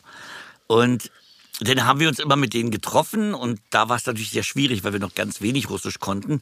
Und es war auch immer ein bisschen schwierig, weil die Russen, bei denen ist es so, wenn die irgendwo hinfahren, dann zahlt der andere immer alles. Okay. Wir waren aber Studenten. Ich habe damals auch wenig Synchron gemacht. Und dann sind wir halt mit denen essen gegangen. Und zum Schluss, äh, ja, ich zahle dann die, äh, was weiß ich. Und die warteten aber darauf, dass wir jetzt ihre Rechnung übernehmen, weil das da kulturell so, so ist. Und wir hatten aber wirklich nicht genügend Geld mit Okay. dafür. Was also zu äh, etwas unangenehmen Situationen geführt hat. Und einem auch wieder mal gezeigt hat, dass die kulturellen Unterschiede schon recht groß sind. Aber siehst du, das ist total lustig, weil ich als Ossi kenne das auch so. Das haben meine Eltern auch immer so gehandhabt. Wenn wir irgendwo hingefahren sind zu Besuch oder so, dann, Ja. dann haben, hat der, der einlädt, halt bezahlt. Und wenn jemand zu uns kam, war das immer selbstverständlich, dass man hier alles bezahlt. Ja, So. und es war aber in West-Berlin irgendwie unter Studierenden nicht so. und wir dann, dann warteten die so. Und wir dachten so, ja Leute, holt mal jetzt euer Geld raus und zahlt mal ihr die Rechnung. Ja, weil wir haben jetzt schon bezahlt, jetzt macht ihr mal hier. Und dann guckten die uns immer ganz groß an. Und die hatten ja auch gar kein Westgeld. Also wenn wir ein bisschen nachgedacht hätten, aber wir dachten irgendwie, wir werden nicht schon was haben. Und äh, das war dann wirklich teilweise echt peinlich. Wie habt ihr das geklärt, die Weiß Situation? ich nicht, wir haben irgendwie versucht, irgendwie Geld aufzutreiben. Teller war- gewaschen. Ja, also Abgehauen.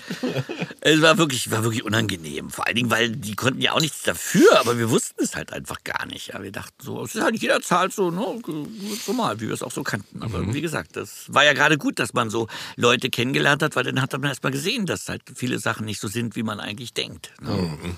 Es war super interessant. Also früher waren, waren die Russen ja auch ganz zurückhaltend, irgendwie waren ja auch sehr unsicher teilweise noch, aber es waren ganz tolle Begegnungen. Also das habe ich auch so bestimmt ein, zwei Jahre gemacht. Wir haben uns dann immer so alle drei Monate, wenn dann eine Gruppe nach Berlin kam, haben wir uns mit denen getroffen. So. Irgendwann wussten wir auch, dass sie nicht selbst bezahlen.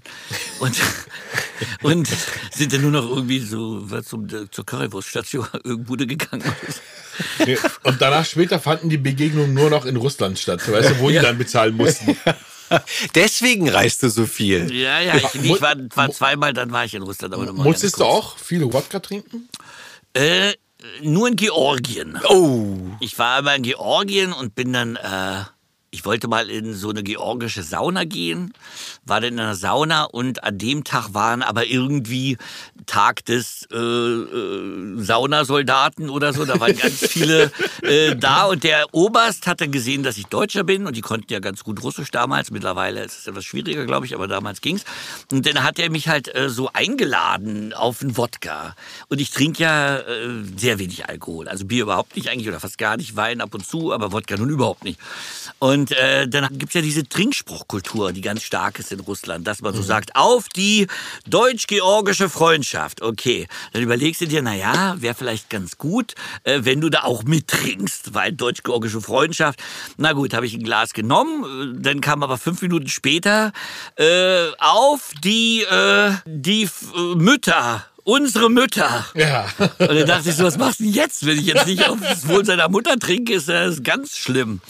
Und dann habe ich irgendwie auch noch da getrunken, dann merkte ich aber schon, weil ich wie gesagt überhaupt nichts trinke, dass es also Waren das auch so ist. kleine Shots oder waren das schon so? Ja, so, ja, aber schon voll. Also 100 Gramm oder wie viel das war da, 100 Gramm oder auf jeden Fall für mich als Nichttrinker war es viel und dann auch noch in dieser Hitze von dieser Sauna. Und dann Ach so, kam er, in der Sauna habt ihr das getrunken? ja, ja, na, wir Ach, waren doch in dieser Sauna. Und dann, äh, dann kam irgendwie das dritte. Ich weiß gar nicht mehr, wofür es war, aber es war irgendwie auch so irgendwie äh, für den Frieden zwischen den Völkern oder so, wo du halt auch irgendwie denkst, naja, da musst du jetzt mittrinken. Und dann habe ich halt irgendwie, was weiß ich, da die Hälfte getrunken und bin dann halt ganz schnell aus der Sauna raus. Also das wäre, glaube ich, böse geendet.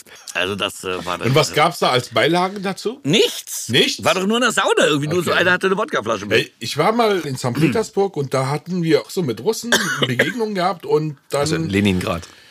Genau, ehemals Leningrad und damals hieß es aber schon äh, St. Petersburg und die haben da Wodka gebracht und eingelegte Pilze. Ja, oder so Speck oder so eine Sache. Ja, aber das war total eklig. Also ich ich habe meine den Wodka getrunken, das war schon hart, Aber ich habe dann dort äh, gelernt, wie man Wodka Das trinkt. waren wahrscheinlich die Pilze aus, aus Svens Rucksack, aus dem Scout-Rucksack. Die, die, Übrig geblieben. die, falsche Milch. Diese, Von diese den die, haben, die haben sich gehalten und wir wurden als Delikatesse Ja, das, verkauft. waren, das war so eingelegte, glibbrige Pilze, Alter. Da, Haschpilze. keine Ahnung, was das für ein Scheiß war. Auf jeden Fall waren die Pilze nicht so lecker.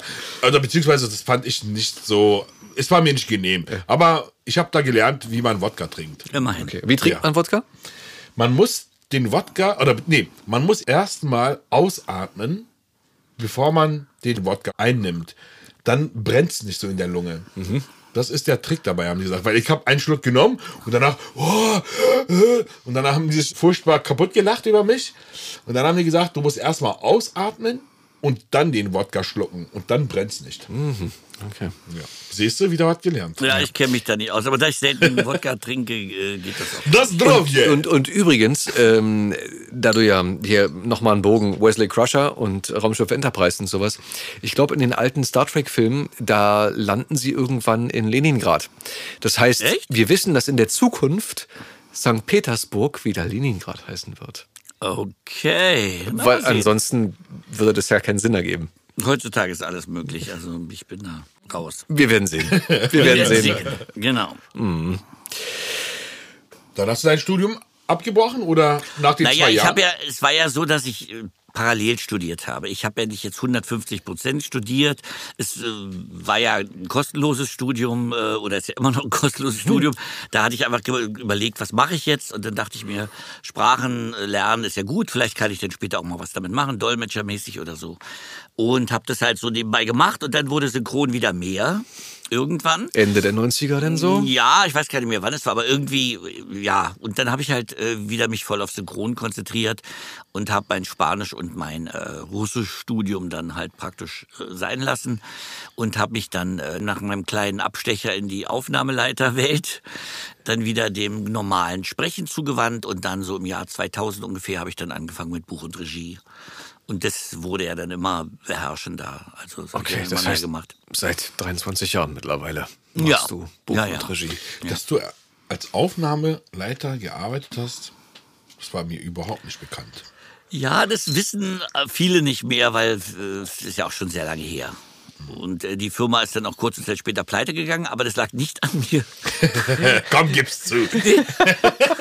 Das kann jetzt jeder behaupten. Nein, nein, ich Ja, aber du bist doch ab den 90er, wann bist du mit Bugs Bunny dann fest geworden? Na, ich habe dann ungefähr so 94, 95, also Space Jam war glaube ich 96 und ich hatte dann aber schon vor Space Jam so ein, zwei Jahre gesprochen, also ich sage immer äh, normalerweise 1994 ungefähr habe ich damit angefangen und dann, ja, das war natürlich am Anfang schon super, aber da kam dann irgendwie nichts. Also mir wurde gesagt, äh, die Intro hat das habe ich zuerst gemacht, wurde mir gesagt, ja, ich soll mir da irgendwie frei halten, es würden ganz viele alte Folgen neu synchronisiert werden und im ersten Jahr kam gar nichts. Das weiß ich noch, weil ich so dachte, wieder typisch. Und dann kam aber 96 Space Jam und Space Jam war ja wirklich ein großes Ding damals auch. Und da fing es dann an, dass es auch interessant wurde für mich. Und dann hatte ich auch relativ oft Werbung oder so damit. Und ähm, das war dann schon was, was ich sehr gerne gemacht habe. Aber wie gesagt, vor der, vor dem letzten Jahr wo ich äh, damit mehr ins Bewusstsein gekommen bin, äh, hat es keinen interessiert, muss man ganz ehrlich sagen. Also man kann wirklich die tollsten Rollen sprechen, aber man kommt ja nirgendwo vor. Also man wird deswegen nicht groß äh, eingeladen, man wird darauf nicht angesprochen, es wird darüber nicht berichtet. Es, ich habe es halt gesprochen. Und wenn mich jemand gefragt hat, wer ist das, dann habe ich ja gesagt, ich mache das. Und ansonsten wurde nie das erwähnt in irgendeiner Form. Dass es interessanter geworden ist, ist wirklich erst, seit ich meinen Kanal gemacht habe. Also es ist ein Unterschied äh, wie Tag und Nacht. Wahnsinn. Ja. Weil ich habe ja davor dann fast 30 Jahre gesprochen, es hat keinen interessiert. Das hat mich auch am meisten gewundert. Aber wie gesagt, wir leben halt in einer Zeit, äh, wo man halt äh, nicht nur äh, was Gutes machen muss oder überhaupt was machen muss, sondern man muss auch darüber reden und äh, Leute müssen sehen können. Und wenn du nicht sichtbar bist, kannst du in dieser Zeit praktisch nicht wachsen. Also die Leute, dein Kreis von Leuten, die sowieso das interessiert, was du machst, der wird immer da sein. Beim einen ist er ein bisschen kleiner, beim anderen ein bisschen größer. Aber du kannst nur wachsen zurzeit, wenn du irgendwie statt stattfindest in sozialen Medien, vielleicht im Fernsehen noch oder so. Aber ansonsten ist das ganz schwierig. Also naja, wahrscheinlich wirst du auch ins Fernsehen geholt, wenn du in den sozialen Medien stark bist oder ja, also das hat sich bis bei, bei mir jetzt nicht so äh, bisher äh, eignet, aber das ist jetzt auch nicht so problematisch. Aber ich merke ja selbst, dieser Kanal, der ja ganz klein war, auf TikTok hatte ich ja null Leute und auf Instagram hatte ich irgendwie 250 Follower oder so, weil ich irgendwie mal für Freunde meine Urlaubsfotos gezeigt hatte. Und das wächst ja dann und dann merkt man auch, dass es halt irgendwie schon dass, dass, dass schon mehr Feedback kommt auf jeden Fall. Und es gab ja auch mal eine Zeit, wo, ich entsinne mich noch, da hast du gesagt, Leute, ähm, hier passiert was, gerade was ganz Ungerechtes. Da wollten sie dir irgendwie eine Menge, Menge Arbeit wegnehmen oder äh, dich äh, umbesetzen. Was war denn da? Na, ich hatte mal? mehrere Regien gehabt ja? bei drei Zeichentrickserien, bei äh, Adventure Time, bei ähm, Scooby-Doo und bei Regular Show. Also Regular Show und Adventure Time sind ja relativ schräge Zeichentrickserien. Viele kennen sie vielleicht noch, viele kennen sie auch nicht mehr. Aber ähm, da wollten halt die Sender oder der Sender was ganz anderes und das hat irgendwie nicht so mit mir geklappt anscheinend.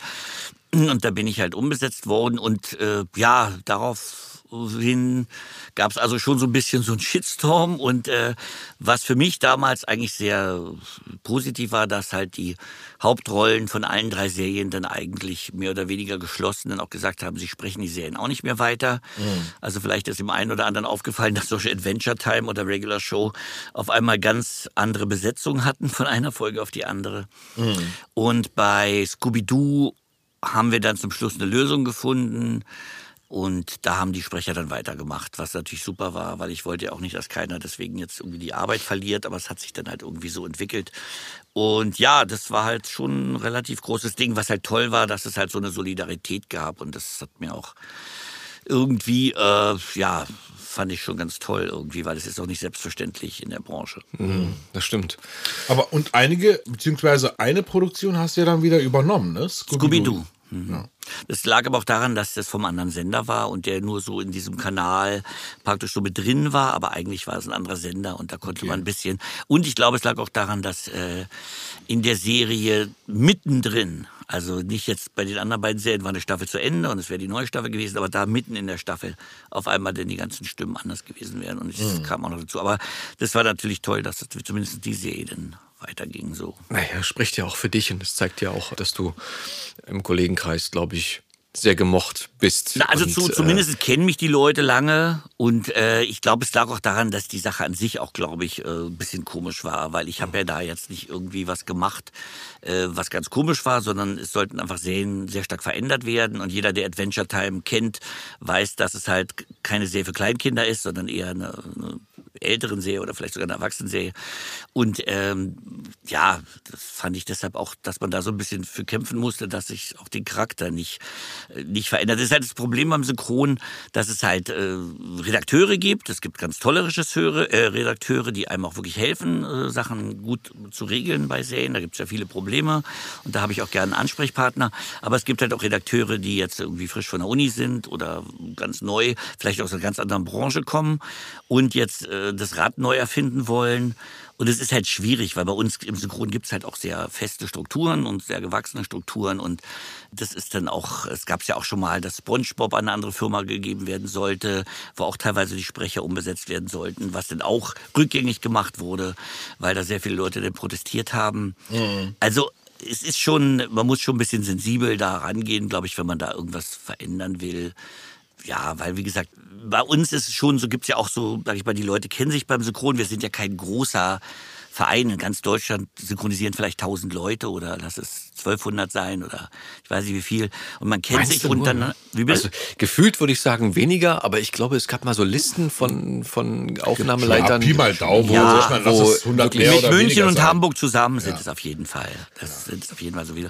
Und ähm, auf jeden Fall äh, habe ich da halt auch gemerkt, dass es halt irgendwie auch mittlerweile ja so ist, wenn man zum Beispiel sieht, habe ich auch in meinen Ateliers jetzt gehabt, dass zum Beispiel Sprecher ins Atelier kommen und sagen, oh, das ist ja der und der Schauspieler, den spricht doch sonst immer Sprecher X, den möchte ich jetzt nicht sprechen. Mhm. Da sage ich, ja, aber ist doch eine ganz kleine Rolle oder so, weil mir es vielleicht gar nicht aufgefallen ist. Ich hatte gerade einen Film, da war es mir gar nicht aufgefallen. Und da meinte der Sprecher, nee, sei mir nicht böse, ich möchte das nicht machen.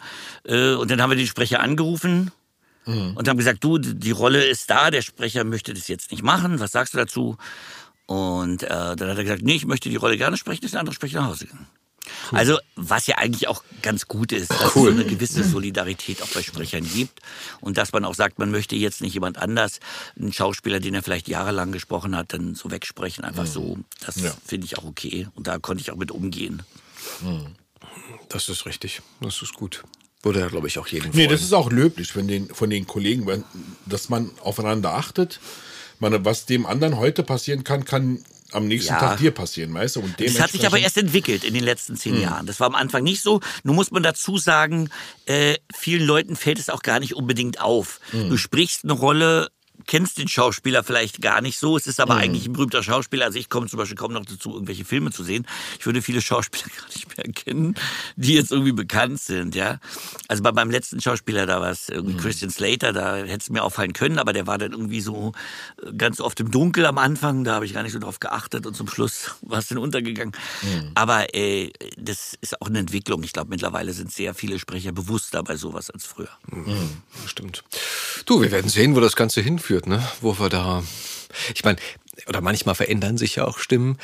Ähm, dann hast du ja auch die Sachen mit unterschiedlichen Regisseuren, Klar. dass manchmal Regisseure sagen, entweder ich kann mit dem nicht oder Ja. sagen, der passt für diese Figur.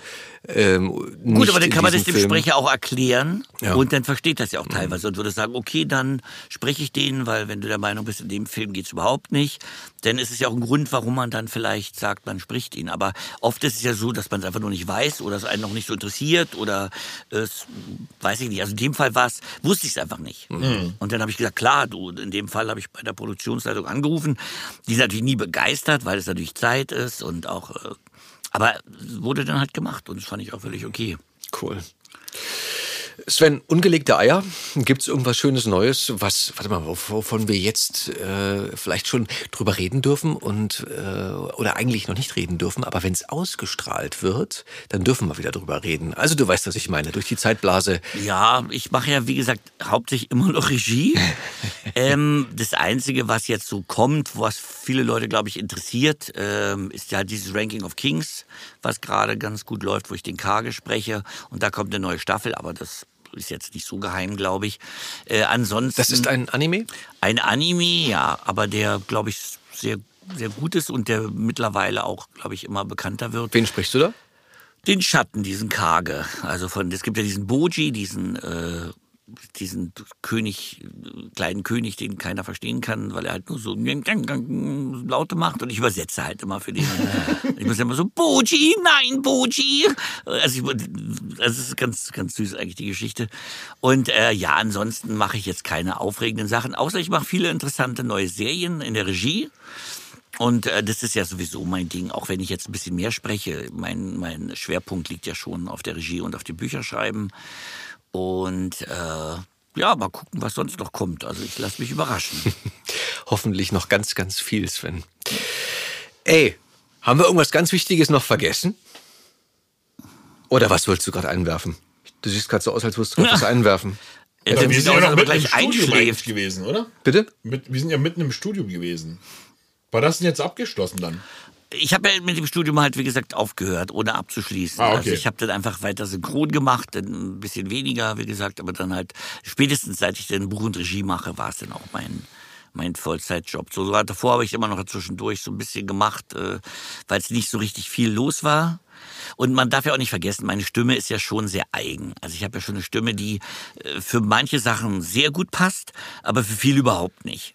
Na? Also ich kann halt keine Helden sprechen, ich kann keine äh, also Liebhaber. Ja, kommt auf die Helden drauf an. Ja, das würde ich gut, jetzt mal so.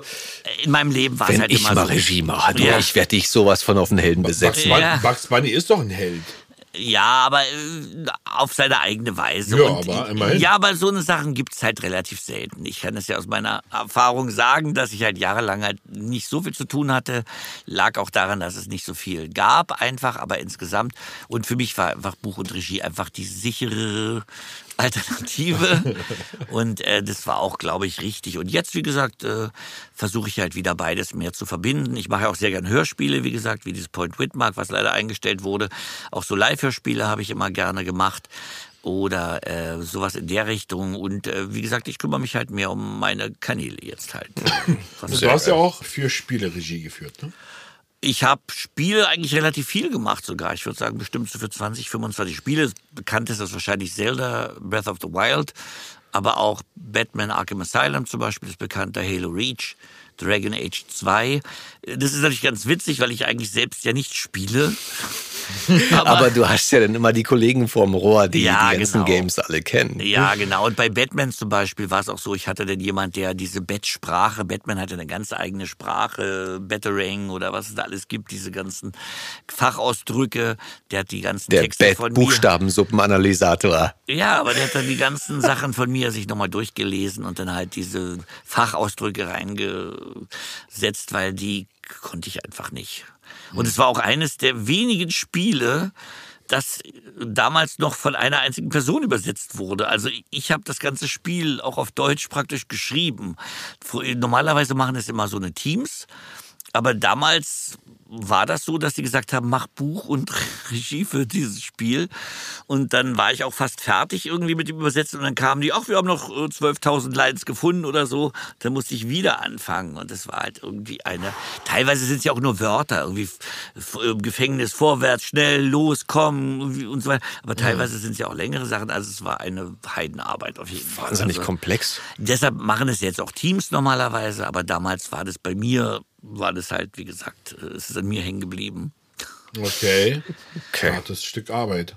Absolut. Ja. Und Hörspiele gibt es dann aktuell irgendwie? Na, Hörspiele, wie gesagt, das Point Widmark tut mir sehr leid, dass es irgendwie nicht weitergemacht wird, weil ich wollte eigentlich mal eine Tournee machen damit, die in kleineren Serien, glaube ich, auch ganz gut gelaufen wäre, weil relativ viele Leute das auch noch kennen und mögen.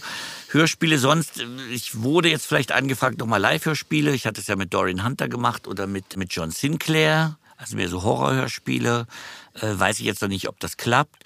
Und ähm, ja, ansonsten bin ich immer mal so zu Gast bei irgendwelchen Gruselhörspielen oder irgendwann mal bei Benjamin Blümchen, der Bananendieb. Oder und früher als Kind hatte ich ja die ganz schrägen Hörspiele gemacht. Also der Gummitarzan habe ich mal gemacht. Oder Gummitarzan? Ja, ein sehr schräges Hörspiel. Oder mit Helling Fenske, wer es noch kennt, als die Autos rückwärts fuhren, hieß es, glaube ich. Oder war das? Weiß ich gar nicht, ob das überhaupt mein Hörspiel war. Und äh, das Beste war auch, äh, früher die Hitparade, kennen ja viele noch von euch, gab es ein Hörspiel über einen Jungen, der gerne zur Hitparade wollte und singen wollte. Und das hatte den schönen Titel Nie Knülle, die Hitparade wohnt nicht um die Ecke. Nee, Knülle? Nie Knülle. Ach so. Knülle, so, so Ah, als Also der niemals hieß fertig. Knülle, der Junge. Ach so. Und es war mit Dieter Thomas Heck und mit mir und war bestimmt super schlecht. Aber äh, da war ich irgendwie so zwölf oder 13. Das würde ich gerne noch mal hören. Also wenn es jemand von euch zu Hause hat, nee, Knülle, die Hitparade wohnt nicht um die Ecke, meldet euch bei mir. Das würde ich gerne noch mal hören. Geil. Okay. Also, der Aufruf geht raus. Ja, Ähm, apropos Knülle, ich bin auch langsam Knülle und ich glaube, du nach deinem langen Tag jetzt auch langsam, oder Sven? ja, ja, das ist auch, äh, ja, aber wir haben ja auch das Wichtigste. Auch viele Sachen, die ich noch nie erzählt habe eigentlich. Oh ja, das äh, stimmt allerdings. Ja. Mm, Das klingt gut. Sven. Ja. Danke dafür. Danke, dass du dir die Zeit genommen hast und danke, dass du so viel erzählt hast und so tolle und spannende Sachen erzählt hast. Ja, und danke euch für die Flasche Mineralwasser und die Nüsse. so kommen wir raus, jetzt, alten- jetzt reicht's die auch alten, langsam. Die alten Nüssen. So. Die alten Nüsse. Die haben wir jetzt, die, wir haben die äh, abgewaschen. Wir haben die Salznüsse jetzt abgewaschen und äh, die musst du jetzt auch noch aufessen. Also Also ich will jetzt nicht euch nicht Unrecht tun, es gab danach noch ein bisschen bessere Sachen. Der Anfang war äh, schwierig, aber es wurde dann besser. es ist, äh, wie sagt man, noch Luft nach oben, Luft Potenzial. nach oben, also für, für die übernächste oder die nächste, in fünf Jahren oder so wird's dann Ja. richtig. Dann machen wir hier ein Eine Hummergericht. Fete. Eine Fete, Genau. so sieht's aus. Und dann Ja. kommt einer nach dem anderen rein. Genau. Und jetzt kommst du erst mal raus. Sven, danke schön, dass du da warst. Es war mega toll mit dir. Mit Dankeschön, euch natürlich Sven. auch. Danke. Tschüss. Auf Wiederhören. Bis zum nächsten Mal. Ja, wenn Auf. es heißt, die Stimme dahinter. Chaka! Und jetzt auf Rumänisch. Äh, veniți, äh, altă dată când äh, tema este die Stimme dahinter. Nu știu, nu știu ce să zic acum. Mit äh, Etem Boskurt Ja. und Fabian Oskar Wien. Und wir sagen Dankeschön, Sven Plate. Sene mach bitte, Sam. Das war die Stimme dahinter. Die Stimme dahinter. Moderiert von Fabian Oskar Wien Produziert von Effendi Audio Solutions.